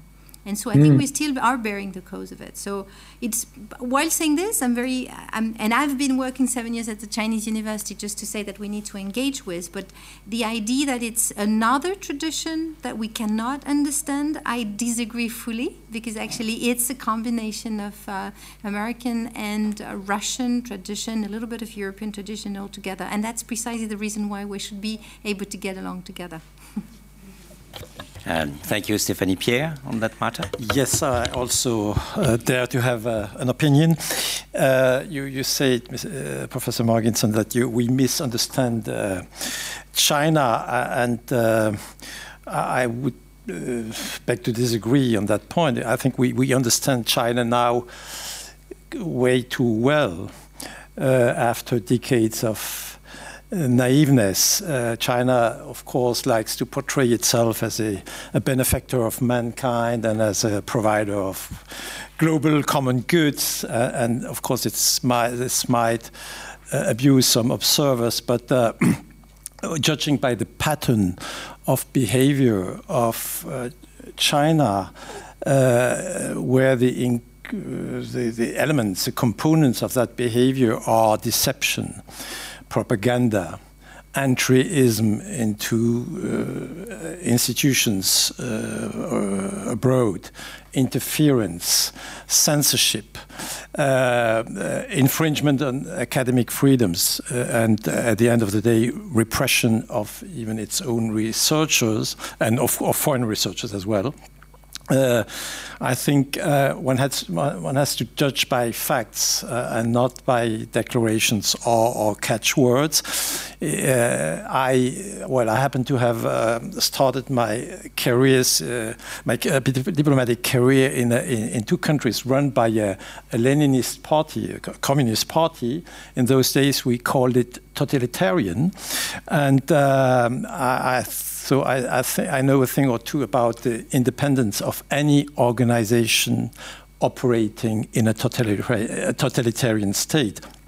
For me, this is a case of uh, uh, China. It is. It can I would qualify it uh, without any hesitation as a totalitarian state. Uh, and so I fully agree with uh, Stephanie many, uh, uh, on many issues, and, and, that one we need to cooperate with China as we cooperated with the Soviet Union, even when uh, it was our enemy. But I, I think the insistence on a certain level of vigilance uh, on, on how we uh, cooperate and how far and in which fields we cooperate is certainly in order. Thank you. Okay, th th thanks, th thanks for this uh, very engaged world. Uh, I will um, I will bargain a little bit with you, Pierre, on the, your, your last point, because uh, uh I think uh, on one, uh, as an academic, um, on one side, it's true that uh, when we, we think about copying, uh, and with, when we think about intellectual property and so on, we have to remind that the Chinese kanji of learning is the same one that, than the kanji of copying. Uh, which is normal because in their own tradition, before daring to express your, your own uh, philosophy, you had to repeat how to, to be as literate as, as possible with a lot of kanji, with the knowledge of a lot of kanji. Uh, so uh, so it, it's um, it, it's difficult uh, also to, to think about that with their own within their own framework. And meanwhile, they have this fabulous proverb, which is if you, you you think one year ahead, plant wheat. If you think ten years ahead, plant trees. If you think one century ahead, educate people. Uh, which which is a Confucian uh, proverb and which is very very old in, in the Chinese atmosphere uh, and spirit. So. when you when you use some strong such strong words, um, do you think that they are qualifying a kind of political organization, or do you think they qualify the um, the old uh, intellectual tradition of China? Um, Yes. Uh, thank you, Pierre. But to, to, reply on copying, that was not the issue in my view. Uh, Europe has been copying the United States, and it, uh, well, it benefited from that in its uh, development in the post-war years. The same holds true for Japan, Korea, all those countries initially uh, copied, and then they well they developed their own. Uh, so th this is not the, the issue. The issue is what I mentioned. It's deception, uh, entryism, uh, interference, censorship, uh, infringements on academic freedom. That's essential when when the uh, China uh, well you operating uh, in the West they they punished researchers they didn't like in, in France, for example, and in Germany and in the US, they punished well, uh, I think MERICS, which is the, the major uh, think tank working on China in, in Germany.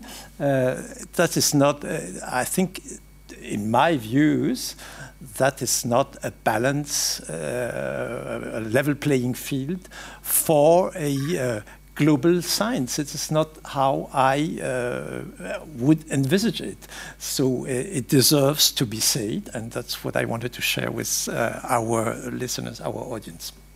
Th thank you to be so frank and direct. Uh, Sarah, I think you, you want to add something at this point. Yes, thank you. So I, I think both to Pierre and Stephanie's points, they, they, they are both right right? There, there are things, um, it is very important to engage with China, to welcome students into our institutions. But at the same time, there are things that are done kind of outside the norm of academic agreements that our institutions may be used to. And so Pierre spoke before about Confucius Institutes. And, you know, when we asked our colleges and universities to examine their MOUs, the, in some of them, there were some things that were concerning, and this call to make them transparent. And so I think, you know, transparency is a very important um, way to address these things. I think um, American higher ed understands that partnerships with China and engaging with China and welcoming Chinese students to our institutions is extremely important. But we also need to apply the same sort of standards that we use in our other partnerships to those partnerships with China.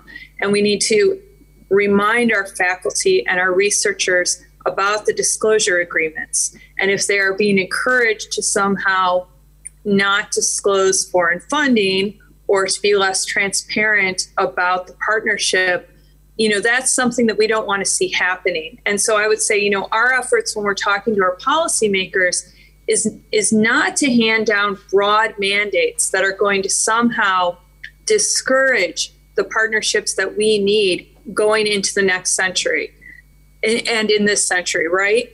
We we need those partnerships but they need to be narrowly focused and really get to the heart of the matter of again the disclosure the transparency and understanding um, you know, what does the partnership actually look like? And is it outside of kind of a regular partnership? Um, and so those are the types of things that I think we focus on in our discussions with policymakers here. Okay, th thank you. And you're, you're, you're, when you mentioned that uh, uh, the kind of uh, prudence or cautiousness uh, that uh, were asked for uh, by the Biden administration, but not only to on China, on different uh, risky quote-unquote countries, which means uh, putting not the one country at the, at the, on the focus on one country, but treating the, the, the issue as a, as, a, whole question, things a way to, to, to tackle that, which is very, which seems very wise. Uh, Simon, would we like to, to add a few words there? Yeah, uh, and thanks, Pierre, and thanks, thanks, Pierre and Stephanie for your comments and Sarah's as well. I mean, I think uh, that Sarah's approach is absolutely right. You know, this careful, forcenic, precise uh, evaluation of each case and and and and doing that transparently and openly that's the best of our tradition. That's the way we need to operate here. And I think bringing China into that is, is what we need to do. Um, I, I, guess my only concern is really about our meta approach, you know, how we see this. So I think I kind of, I think I'm in the same place as Stephanie about this. Um, I think we need to understand it's not black and white. It's just not. And, you know, we can make a narrative about China as the enemy and as a villain, and, it, and everything we say about China pointing towards those negatives we can do that. But we'd also we could also make an equally misleading, rosy narrative about us ourselves, or we could make an equally misleading, rosy narrative about China. None of that is very helpful in terms trying to work out how to orientate ourselves in a multipolar world where there's a number of major powers and more emerging. Um, I think that you need China is different, and we need to acknowledge that the dynamics and the development is different. Um, on one hand, the negative side, it seems to me, attenuated weak civil society, uh, a lack of democracy in at, in the public space, serious problem. The 80s were a good time in China. That's when that was different. Uh, and then, but but it always gets shut down again in China. That's the pattern. Um, you know, it's getting more repressive in the university. Xi Jinping is tightening control in all sectors internally. It is a serious problem in China. Um, Xinjiang and Tibet, you know, of course. Um, and, you know, so they're the negatives. The positives, it seems to me, are quite substantial. The positives are things we can't do ourselves. I mean, they've lifted 600 million people from poverty to the middle class.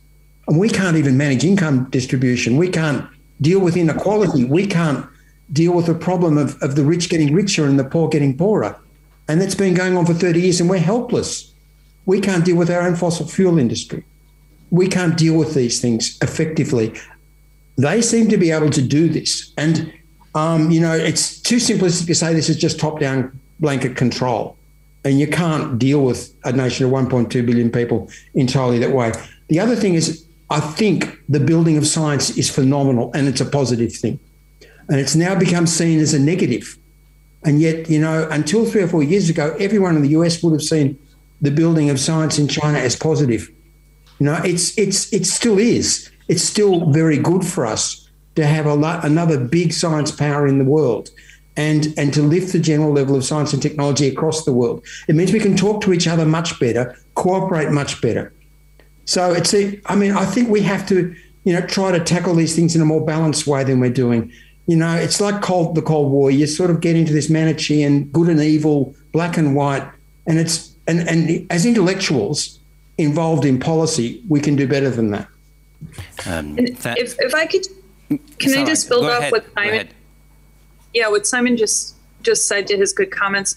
You know, I think that we need new tools to address these issues because I think you know things are happening China is is a superpower, right? We have to figure out what this new phase of our interactions look like and what that means to um, kind of partner with them. And also for the students that are coming from China to our institutions, um, our institutions are spending time talking about what does academic freedom mean for a Chinese student who is in the US on study abroad and is going to eventually return to China. Um, you know, are those students um, allowed to kind of speak their minds, knowing um, that they could still be, um, you know, being uh, um, observed um, and reported back on, you know, while they are studying abroad?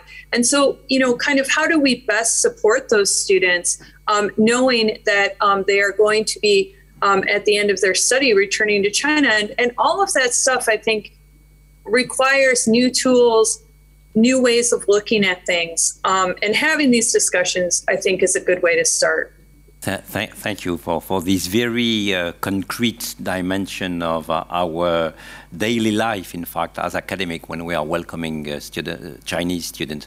Uh, maybe there are questions uh, in the room. So if uh, you would like to interfere with our panelists, your questions are welcome. Yes, please. Hi, I'm Sabrina Sen from the Policy Planning staff of the Ministry of Foreign Affairs and an academic at Hurt, uh, having spent some time in China too. Um, I'm interested in the remarks that Stephanie made at the end of her uh, intervention about the setting our own standards as we are being held um, against standards that are established uh, through academic rankings mainly, and in particular the Shanghai Academic Ranking is very influential and has led to the reorganization of our higher education system, which is quite an important impact. And so, um, like, in what ways can we invent our own criteria, our own rankings? For example, very few of the currently existing rankings include the dimension of academic freedom in them. Um, also, most of them are inspired by the models of American private institutions, which are funded through billions of dollars of endowments which is not replicable around the world. Right? And so this is having a very important impact on the way academics are evaluated and on the way we think about the public role of education systems. So how can we improve that? How can we impact? Create new rankings? Is that a solution? So I'm just open to propositions there. Stephanie, can you would you like to comment on that? Yeah, com yes, comments on comments and very interesting questions. Um, okay, and it's a very European perspective, I have to say. So, um, which of course I understand. Um, it's because we we're looking at the U.S. system and the Chinese system and, and compare it together. And and and Sarah, I would I will I would tell you that we do, we're not worried when the U.S. and China disagree. We're worried when you agree, when both sides agree. And so. Um, um, the, the, the, the, this is what I, what I, what I mean is there is um, a sort of a wave, a trend among academics in Europe uh, asking for two things asking for a more qualitative ranking of universities around the world. So maybe not simply, you know, uh, counting on publications and scientific publications and their uh, potentials, and but also on, for example, adding academic freedom index of academic freedom. So it's it's it's very difficult to set up an index on academic freedom because then very quickly you have the so-called cultural differences that come you know on in the debate saying that we have a different perspective on, on what academic freedom is about which is interesting because you know it's rule of law. We have a different uh, there are many different rule of law systems uh, around the world and still we understand what a rule of law is about and usually it's it's constitutionally protected, for example. So I, I don't think it would be difficult to set up an academic uh, an academic freedom index. So, but first of all, we need to set up to, to set up these academic index, and secondly, to put pressure on the QS ranking system, the time higher education system, American universities, which are leading, you know, the group, um, to insert this academic freedom index into uh, the general index. And uh, while, you know, I don't want only to criticize the fact that it's been impossible because there are lobbies and huge trends that prevent us from doing it, because also Europe has been very, not only silent, but inefficient in setting up, you know, our own uh, ranking, university ranking system. Why Europe hasn't been able, after 30 years, you know, hasn't been able to come out with her, his own its own system of ranking universities. So um, I hope that what science diploma, I mean, you know, I'm very motivated in science diplomacy, as some of you know, and this is what I'm very committed to, to be able to contribute in doing such a thing at the European level. So um, it's. I hope the you know the um, uh, European Commission on, on Science, uh, Innovation and Research is quite a new body in terms that it's politically uh, recently uh, uh, powerful. But I do hope that we'll be able to lobby in, in the coming years uh, on, on, on this issue because it has to be important. So um, academic freedom is one, uh, but we could also think of other, you know, way of uh, ranking universities. It's just one one standard that I had in mind.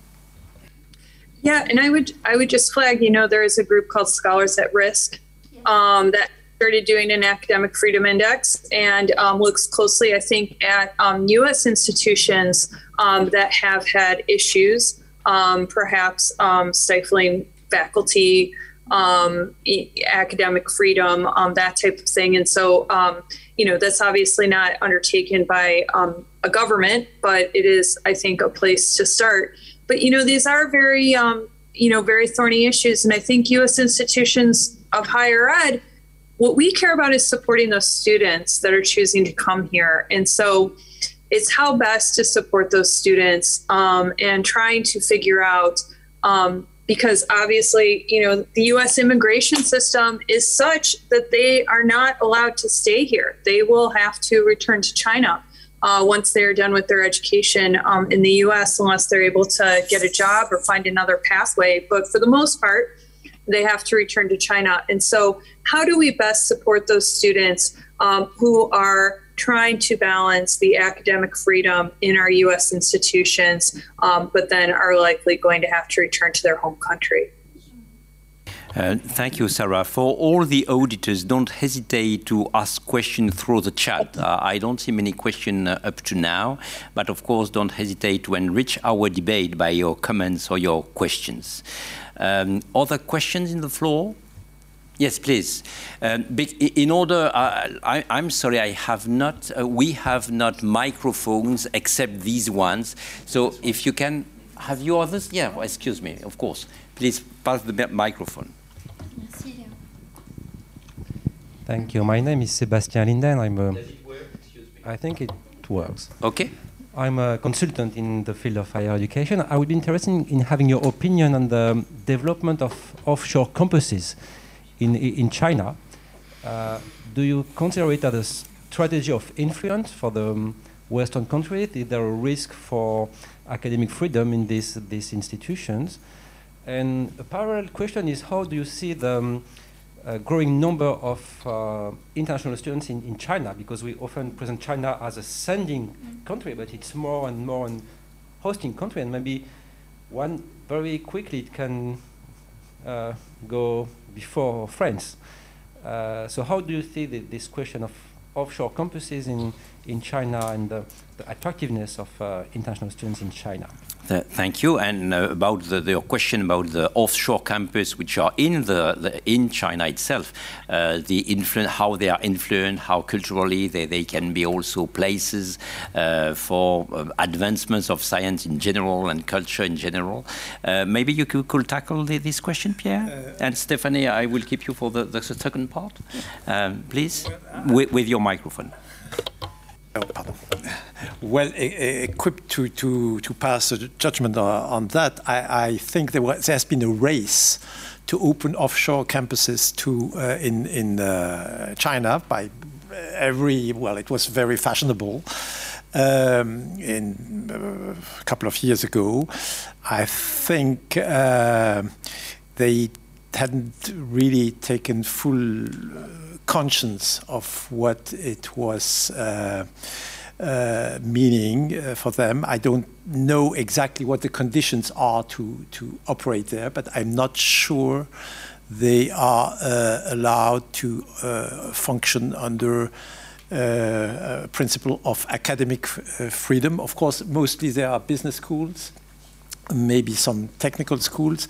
I, I don't maybe not not not that as much in, hum, in the field of humanities and social sciences, but um, certainly there's an interdependence has is, has been created. Uh, of which consequences might we, we, might get aware of the consequences a, a bit later. So, but I, I don't I'm not fully competent on, on that issue. Maybe St Stephanie, uh, both on the issue of the um, um, exported campuses, but also as China as, as a place uh, to, to receive incoming students.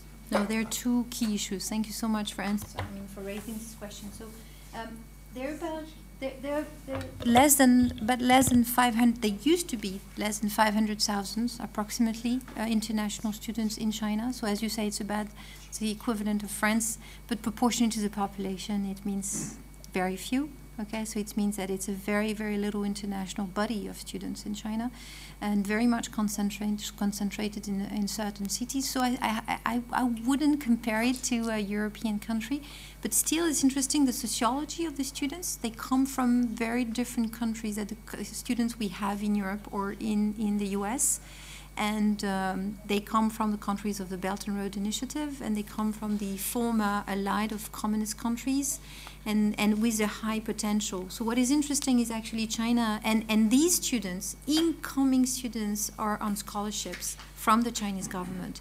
And this is a remarkable strategy and policy the Chinese government is conducting by basically, you know, investing in training the next generation of the of the countries that will be coming from huge demographies as you mentioned earlier on. So and and this is not a prob it's not a problem of China it's a problem of the rest of the world not training these students okay? So this is and in medical schools for example when you're a Pakistani or an Indian person and you don't have the money to pay American fees or, or European fees you rush to China and you're very happy to be received um, very, you know, quite a high level education. But I, I guess you, you know all about this. You just let us, uh, give us the opportunity for sharing this information to everyone. So this is a very interesting dynamics. And, and as for the offshore, you, you call these offshore campuses, um, I will mention th there's a va variety of um, initiatives um, a growing number of them, which is quite surprising because China is closing down. And uh, for example, there are two new Franco Chinese institutions on the way which has which is which are about to be open, and they are, you know they've been the work of the French embassy in China during the two years of the pandemic. So if I'm correct, it's about 14 Franco-Chinese institutions, schools that we have in China. Most of them, as Pierre said, are engineering schools, science science-based school, except one in Renmin universities, who is focusing on huma- which is focusing on humanities. But our counterparts in the U.S., you have the NYU Shanghai um, campus. Uh, so is a question: Are they do they operate under the Chinese rules or under the uh, you know the, the, rules of their home countries? By definition, they are running under the Chinese rule, and that would be normal. Otherwise, it would be colonialism. So I think we cannot. I mean, we we cannot criticize China for somehow you know imposing rules outside of the countries and considering that we want to engage with them at home according to our own rules. I think that that would be you know I don't think that matches our ethics. So, but so they're uh, ruling, they're ruling this university under local rules. Um, sometimes with, and it's not easy. It's not easy. Um, um, it actually it's very difficult for, from, from banking reasons, visas reasons, flying faculties reasons. It's a nightmare. It's a bureaucratic nightmare. I think whenever you, you manage to rule such a school, you can do everything afterwards. I mean, you can definitely, you know, whatever problems in, in French institutions, American institutions might feel really tiny. So, but it's doable and it's manageable. And I think these people who have had this experience, they have contributed contributed a lot and they have learned a lot and they well, they're sort of hero of uh, academic uh, cooperation. So, um, so I, I, mean, really, the question now is after COVID, you know, what will happen after COVID nineteen? What will be? So, so, I will end up my comment by saying, what is actually the power of the Ministry of Education under Mr. Xi Jinping's governance system? So, is it a weak ministry? I would tend to say yes. Uh, but also because I'm, I'm, sure there, there are debates within the Chinese Communist Party about what should be done.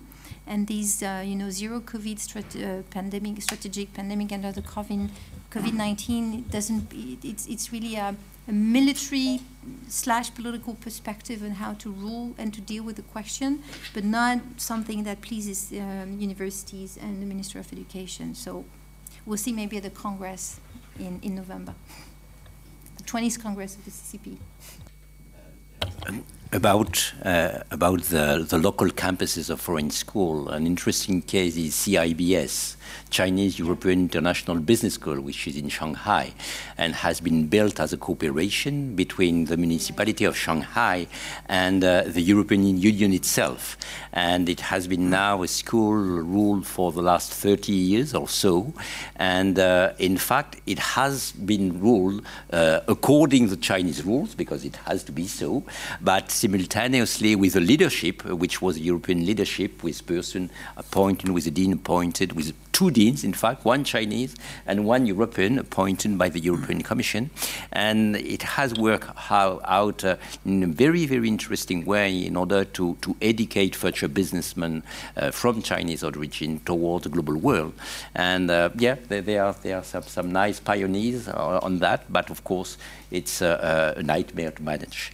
I think we are going uh, to, to the end of, of, the session, more or less. Um, maybe, uh, Pierre, you, we, we have uh, not touched at all uh, the European Union consequences of all that. So if you can not give a speech, but no. being very short on that, have the concluding remarks on that. Excuse me, Simon, I have missed your hand. Simon, ca can you begin first, and then Pierre, uh, we will conclude. I don't think we make the rules anymore. I think that we we can contribute to them, and we need to, I think, be prepared for the unexpected in relation to China and education and science. Um, my sense is that the uh, the soft power strategy of using scholarships to build an international cohort of doctoral students and others will continue. Um, I've got students working on that uh, at the moment, actually. Um, and, and I think China's following an American strategy rather than a British strategy. They're not trying to build a, a commercial international education effort. They're trying to use uh, international education to build uh, influence with elites, especially in Africa, uh, in the long term. Um, and, you know, the, the issue about, we haven't talked about Africa, and I think in some ways that's the most interesting part of the whole puzzle. Um, in relation to offshore campuses, I think that model is basically not it's not travelling well, uh, and it's going to remain pretty marginal. And things like um, the Harvard Shanghai Centre or the PKU Stanford Centre are going to be more important as points of junction rather than these offshore. I mean, I think NYU's done a good job in Shanghai, um, but uh, and it's a very impressive achievement. But but these things, neither party gets much from it. Um, the, the, the China and any other government hosting a, an offshore campus uh, ultimately doesn't really need it to build capacity, um, which was the original reason for doing it. And the countries coming in are usually putting money in and not getting much money back, usually getting nothing back and spending heavily on the investment. So I, I don't think it makes much sense as a model long term, and other forms of engagement, including digital, are going to be more important in the long term. Um, but you know, I do think that um, the China's not going to go away. Uh, its its science and technology is not going to go away, and I think that you know the message is is how to live with a world world in which China's a big fish, you know, a big player. How to deal with that, um, and and rather than refusing it or saying it's you know it's a bad thing. Thank you, Pierre. Yes, uh, thank you, Pierre. Uh, regarding Europe, what does it mean for, for Europe? I, um, I, would like to draw your attention on, on two interesting things that happened in 2019 in the uh, EU galaxy. First, there was a, a, a, strategic vision on China where the EU defined China as a, a cooperation partner, a, uh, an economic competitor, and a systemic rival in promoting alternative models of governance. That was the first uh, uh, element. Second uh, interesting thing that happened, uh, the EU decided to abjure its posture of naivety, naivety uh, towards uh, China. And uh, certainly a number of, of new, and uh, I think Stephanie mentioned one, uh, a few of them, uh, provisions have been made within the EU, uh, directives and uh, charters regarding cooperation in the field of higher education and science with China or with other countries. And I think what is certainly has, has to be emphasized and, and maybe proposed, and I, I would fully agree with Sarah on that point, is the requirement of full transparency. That is absolutely paramount. It's not yet uh, totally infused in the EU uh, software. Um, uh, transparency and disclosure. I think uh, a principle of reciprocity, no matter how difficult it is to, to implement, but that would be uh, also uh, regarding all arrangements with uh, Chinese institutions would be in, in order.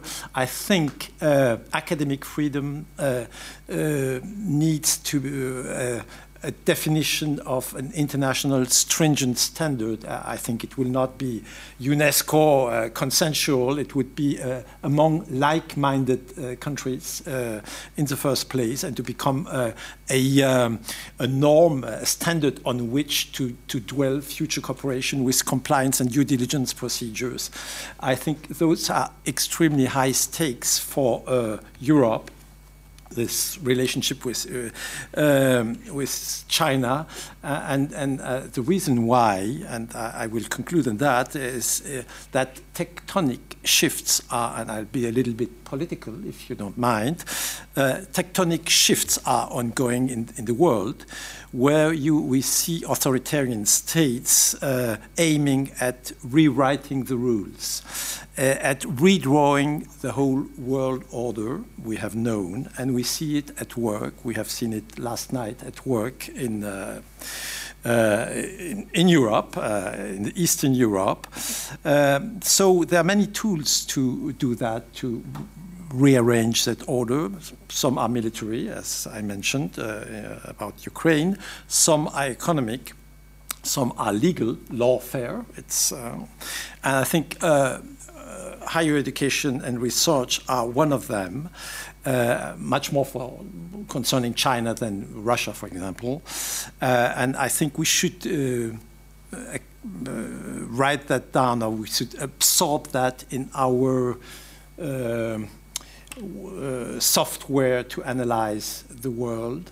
Uh, and certainly, uh, my word of conclusion is should, the, the, tree should not hide the forest. That, uh, Thank you, Pierre.